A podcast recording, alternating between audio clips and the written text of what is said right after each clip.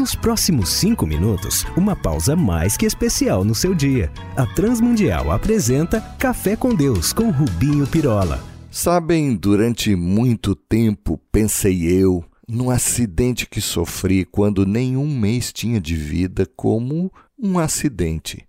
Triste, com marcas que trago até hoje, mas acidente. Fruto das circunstâncias, de uma má condução do motorista, depois que fui mal atendido pelos médicos, tive diagnósticos equivocados, até que numa reunião de oração simples com mais dois amigos, caíram minhas escamas dos olhos para ver que Deus e não outro motivo, ou agente, ou acidente, ou circunstâncias tinha me feito o acontecido, e de lá as marcas até hoje. Foi aí também que viste como és feio, não? Bem, não é o que, deixa ver, a minha mãe pensa.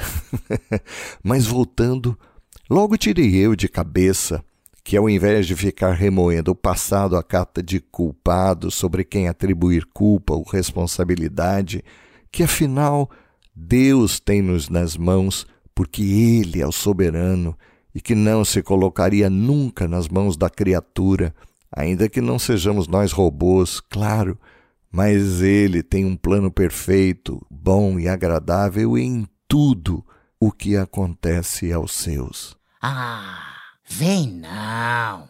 Então Adão, lá no paraíso, comeu porque foi empurrado a fazer merré.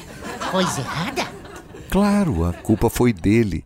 Somos responsáveis pelo nosso andar e escolher, mas Deus sempre teve um plano em tudo.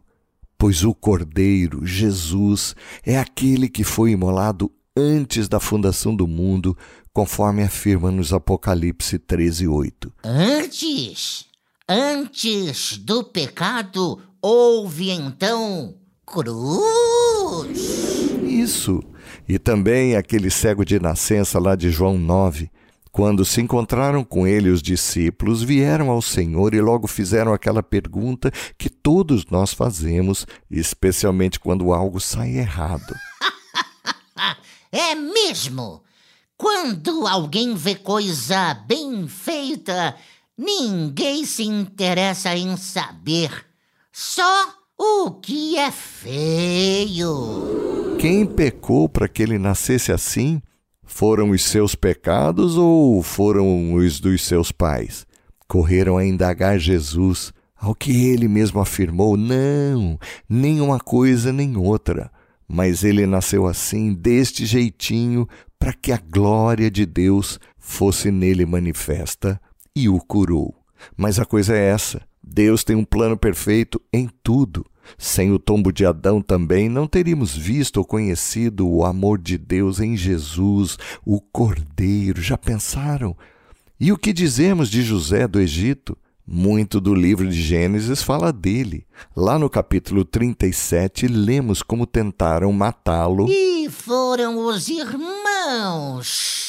Francamente, com os irmãos desses, nem precisava de bandidos. Sim, e depois, pela inveja que dele tinham, venderam-no como escravo lá no Egito, servindo a Potifar, quando pressionado pela esposa do seu senhor, que tentou seduzi-lo, fugiu, foi caluniado, preso. E tudo isso seria mais uma novela trágica, a de um rapaz que não teve sorte que viveu cercado por gente má e perversa mas havia um plano sendo desenrolado ali, não fruto de irmãos com coração mau ou de gente de poder da pior espécie e caráter. Para encurtar, o Senhor o livrou da cadeia, usou para interpretar o sonho do Faraó, virou ministro de Estado, e quando seus irmãos, aqueles pilantras, vêm do Egito para conseguir comida em meio a uma grande fome, ainda ouvem do irmão, o tal azarado, algo lindo, e do que devemos todos nos lembrar, especialmente quando nos sentimos em situação adversa, especialmente a contabilizar culpados pelo que vivemos. Não fostes vós que me enviastes para cá, e sim Deus. No capítulo 45, verso 8. Que tenhamos então esse coração paciente e grato, e não apenas quando tudo de agradável nos acontece ou estejamos onde nunca pensamos estar, pois não foram homens que para ali nos enviaram ou acidente algum. A nossa vida, toda ela, está nas mãos daquele que faz tudo conforme o seu propósito, que é bom, perfeito e agradável e que a sua graça é maior do que qualquer tragédia ou acidente que experimentemos, e Ele nunca nos deixará. Vamos falar com Deus.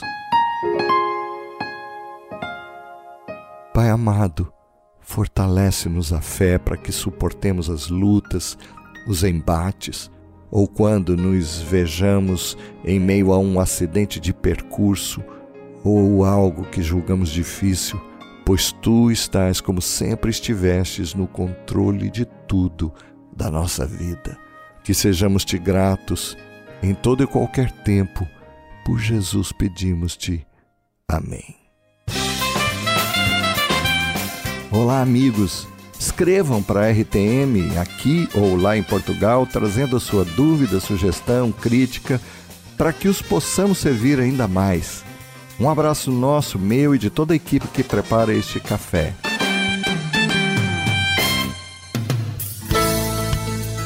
Se você gostou desse programa ou tem alguma dúvida, escreva para café com Deus sem acento arroba transmundial.org.br